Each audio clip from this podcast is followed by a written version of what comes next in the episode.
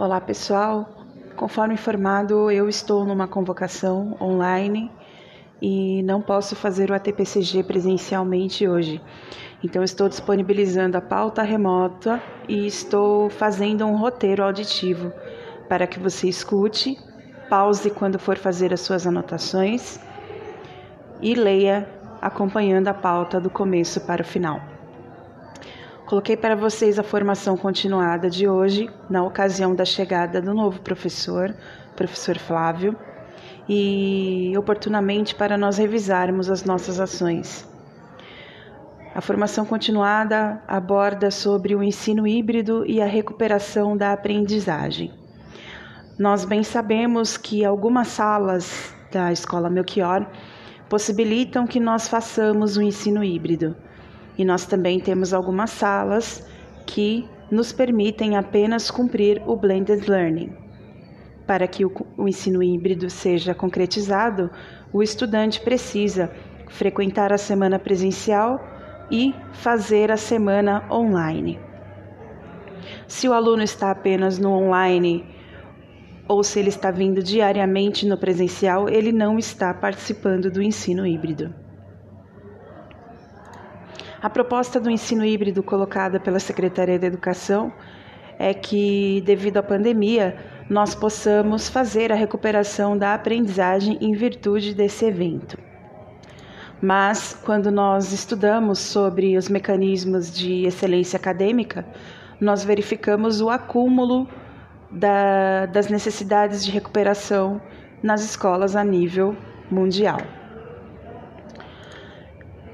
Então, conceituando o ensino híbrido e a recuperação da aprendizagem, nós sabemos que ele depende que o aluno esteja 50% no online e 50% no presencial.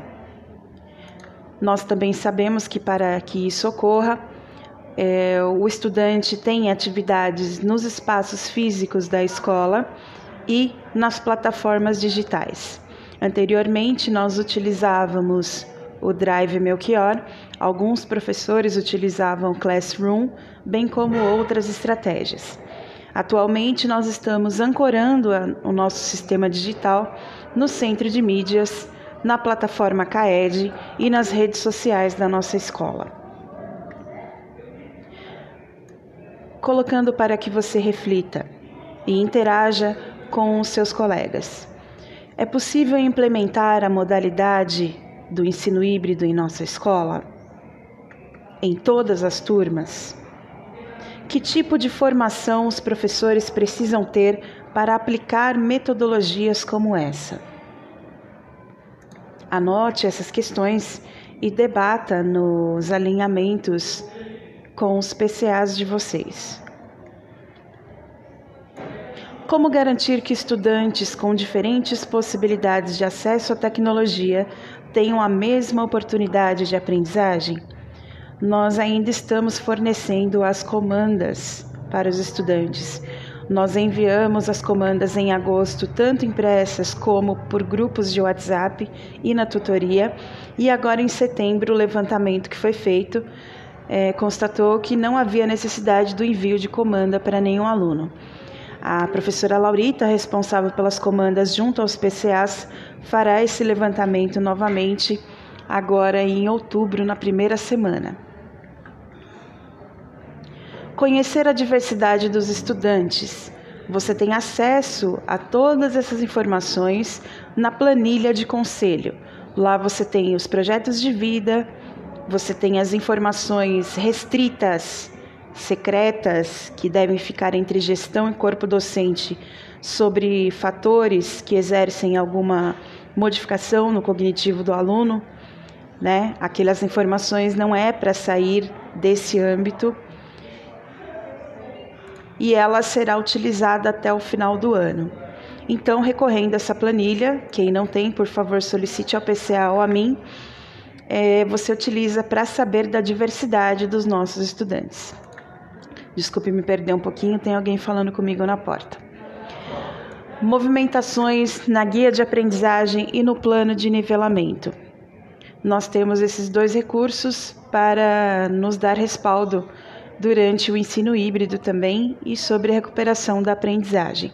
Então, o professor que utilize esses dois instrumentos tem uma maior segurança do que ele está fazendo.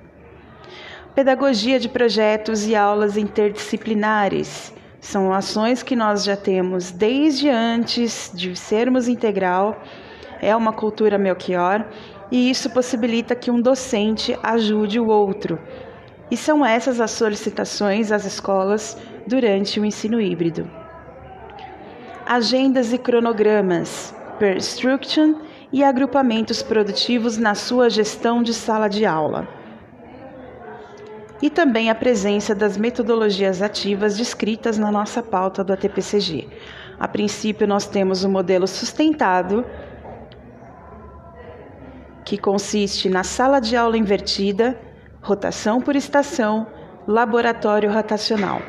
Pause esse áudio para que você leia a definição de cada um desse, desses modelos e reflita se você está colocando isso em prática na sala de aula.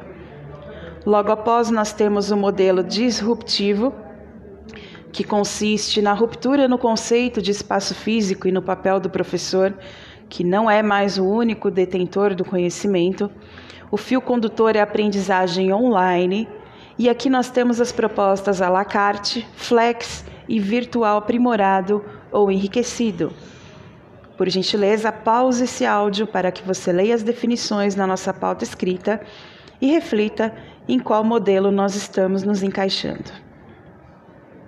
Leve essas discussões para os seus alinhamentos com os PCAs nos momentos oportunos.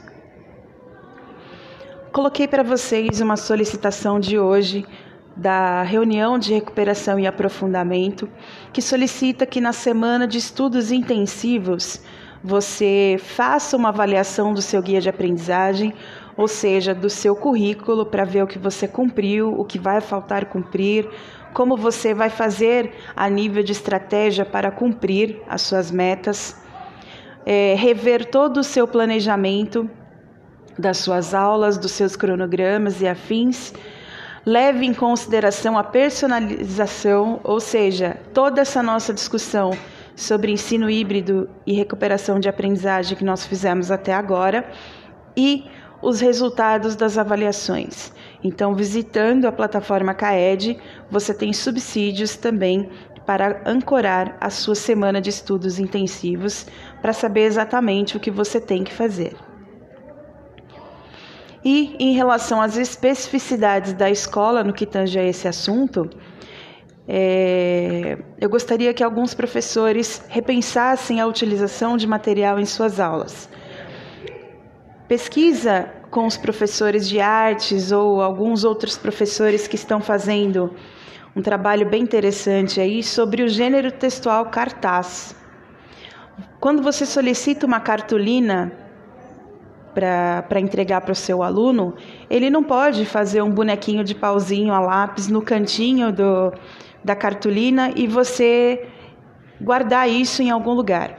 Você vai solicitar cartolina, papel cartão ou qualquer outro tipo de papel desse tipo para você fazer coisas para você colocar em exposição nos painéis da escola ou fotografar para que eu coloque no Facebook da escola para compartilhar com a comunidade escolar. Solicitar cartazes, produções artísticas dos alunos para isso ficar armazenado em algum lugar você não está fazendo um bom uso didático e o material da escola também não está tendo uma finalidade pedagógica. Lembrando que se o aluno não perceber uma finalidade pedagógica naquilo que você está solicitando, ele vai retomar aquele hábito de ensino presencial de decidir se ele vai fazer a sua lição ou não. Quando ele não vê finalidade pedagógica, ele tem a opção de não fazer, porque ele não viu exposto em nenhum lugar, ele não teve um retorno, não teve um feedback, ele não teve uma produção de, é, de significância no que você solicitou. É apenas aquela educação bancária que você solicita as coisas para o aluno, ele obedece, ele faz, você registra ali que ele te entregou, dá uma nota e guarda isso em algum lugar em gaveta. Então, por favor, não vamos retomar esses antigos hábitos. Também a respeito da multimodalidade linguística, que tem que estar presente em todas as disciplinas, ou seja, você utilizar todos os tipos de linguagem que nós já estudamos nas formações, tanto linguagens digitais quanto linguagens físicas, para você aprimorar a sua comunicação com os estudantes. Os produtos finais, interações com a comunidade escolar, eu falei ali no gênero cartaz, e o protocolo sanitário. Eu ainda estou recebendo muitas fotos de estudantes sem máscara nas evidências de sala de aula de vocês e estou vendo professores com a máscara no pescoço ou no queixo dando aula. Então, por favor, vocês são um exemplo. A gente não vai poder corrigir o aluno caso aconteça alguma emergência se o professor está fazendo. Em relação à gestão de pessoas, o grupo construiu as normas de convivência da equipe Melchior. Eu senti uma melhora na convivência de vocês nessas duas últimas semanas. É, reconheço que a ponte de feriado do dia 6 também colaborou para essa tranquilidade, mas por gentileza, cliquem na nossa pauta, conheçam essas normas de convivência e coloquem isso em prática. Lembrando que essas normas não foram construídas pela equipe gestora da escola. Foi feita uma pesquisa com todo o corpo docente e os itens que lá se encontram são projeções da equipe docente.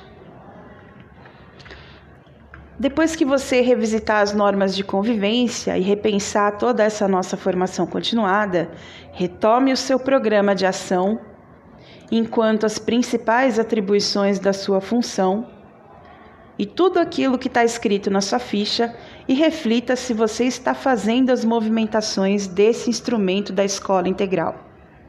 Se você está conseguindo movimentar o seu programa de ação, significa que você cada vez mais está tendo aptidão para trabalhar no MAPEI. Se você está desconsiderando esse instrumento ou não está conseguindo colocar em prática, na dificuldade, conte comigo, com a direção ou com os PCAs mas na desvalorização desse instrumento, repense se você tem perfil para trabalhar em PEI. As eletivas. Atender a ementa e trabalhar de forma espiralada. As eletivas, como vocês sabem, veio com ementas prontas já da Secretaria da Educação e é o mesmo sistema de trabalho dos itinerários formativos para o ano que vem no ensino, no ensino médio. Qual é o seu comportamento diante disso? Toda vez que você receber alguma emenda pronta da Seduc, antes de você conspirar coisas que você vai fazer, ter ideias, se empolgar, é, colocar as suas vontades sobre os intentos da Seduc, da escola, você vai se apropriar do que tem na emenda, cumprir o que tem na emenda e depois você faz os seus adendos. Isso é trabalhar de forma espiralada. De maneira alguma você vai desconsiderar o que a emenda pede e fazer o que você acha legal ou bonito. Nós estamos orientando todas as eletivas voltadas ao turismo que o objetivo das ações de vocês é para que os alunos se tornem empreendedores nessa área e não tenham pensamento de turistas. Você não vai estar preparando o aluno para ser um turista, você vai estar preparando para ele ser um empreendedor, um visionário nesse sentido. As demais eletivas nós vamos nos aprofundar nos próximos encontros. Por gentileza, deixem preparados formulários do Google com algumas perguntas, algumas sugestões de pesquisa para os estudantes que estão somente no online em relação às eletivas sempre se pautando no que tem na ementa. Estamos passando hoje também uma lista de materiais da parte diversificada que será entregue para a direção da escola, assim como foi feita no primeiro semestre. E ela também solicita e informa que toda requisição de material do corpo docente deverá ser entregue três dias antes para a inspetoria tá? Então não pede mais material na hora que você vai usar ou pede para o aluno vir buscar. Você vai fazer a requisição três dias antes, porque subentende-se que você planejou a sua aula. Então é no momento do seu planejamento de aula que você já vai fazer uma listinha de material e vai entregar para a inspetoria. tá bom? Quem cuida da parte de material da escola no fundo é a Magnólia e no médio é o Gustavo.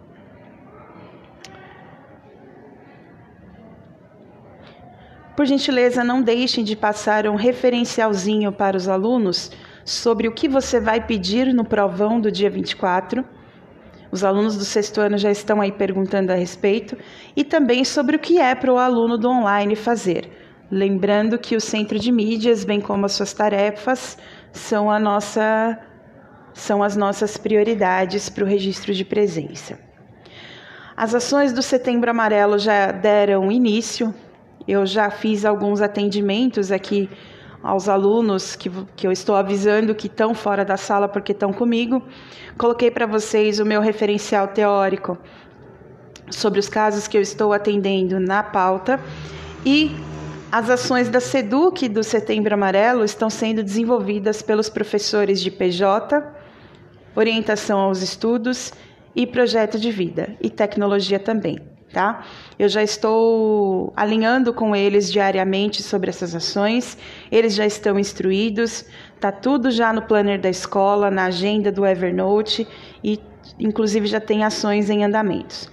Eu vou precisar de todas as evidências dessas ações para mandar para a diretoria de ensino e para a Secretaria da Educação também. Só vamos tomar cuidado de sempre promover a importância da vida, ao invés de tocar muito nesse assunto voltado ao suicídio em sala de aula.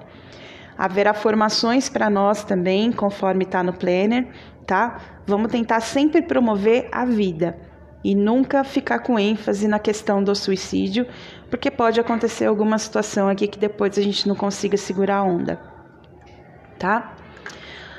Dia 2 do 10 nós teremos um sábado letivo das 8 eu vou confirmar se é das 8 ao meio-dia ou se é das 8 às 13, que agora me deu um branco. E nós temos que garantir a presença do Grêmio, dos líderes de turma, dos alunos, convidar os alunos com transtornos, convidar, porque nós teremos uma palestra com a psicóloga Andréia, esposa do PCA Daniel, tá? E convidar os alunos com projeto de vida voltado para a área da psicologia ou área da saúde. Então, os professores de PV convidam esses alunos e fazem uma lista de convidados com quem confirmou que virá, tá?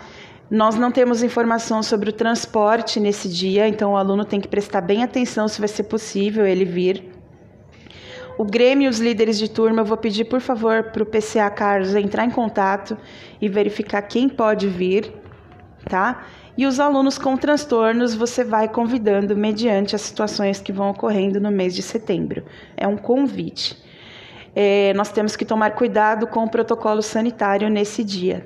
Por isso que a gente não está abrindo para todo mundo. Se algum pai quiser vir para assistir alguma coisa, o nome dele também deve estar na lista de convidados. Projeto Sala de Leitura, nós disparamos para vocês um formulário solicitando alguns temas, né, indicações literárias. Eu vou fazer, eu junto com a Laurita, nós vamos fazer o resumo dessas indicações amanhã e é importante que você participe. As descrições estão na nossa pauta. MMR eu coloquei para vocês as ações que estão em andamento. A ação que está arriscada são ações que já foram finalizadas e as ações que eu destaquei em rosa são ações que eu ainda não tenho evidências. Tá bom? Então, se vocês puderem atualizar até o final dessa semana, nós agradecemos. Finalização do terceiro bimestre. Tá corrido. Vocês podem verificar aqui no nosso calendário. O conselho ocorre 6 e 7 do 10 e já dia 8 é reunião de paz. E para fazer a reunião de paz, nós temos que ter a deliberação preenchida tá? Então, o que, que nós vamos fazer? 4 do 10, segunda-feira, no horário de ATPCG, nós vamos fazer um pré-conselho bem objetivo, bem assertivo. O pessoal do Funde fica comigo na sala de vídeo e o pessoal do ensino médio fica com os PCAs em outro espaço. Porque nós precisamos que vocês digitem as notas na sede no dia 5 do 10. Se você não preencher as notas na sede, não vai ter como os professores orientadores de classe preencherem as deliberações. Consequentemente, não tem como fazer reunião de pais. 6 e 7, terminou o conselho daquela determinada classe, o professor orientador preenche as deliberações e já manda para mim tudo certinho, tá bom? A agenda da escola foi atualizada tanto no Evernote quanto no Planner. Tá lá o link para vocês. E eu coloquei para a hora de estudos sobre o direito autoral na educação aberta e à distância para saber o que você pode ou não pode coletar na internet. Eu estarei em convocação até às 15 horas. Não consigo atender ninguém durante esse período, tá? E das 15 às 16 vocês podem, por favor, me procurar aqui é, pessoalmente para tirar as dúvidas de vocês. Fiquem bem, fiquem em segurança.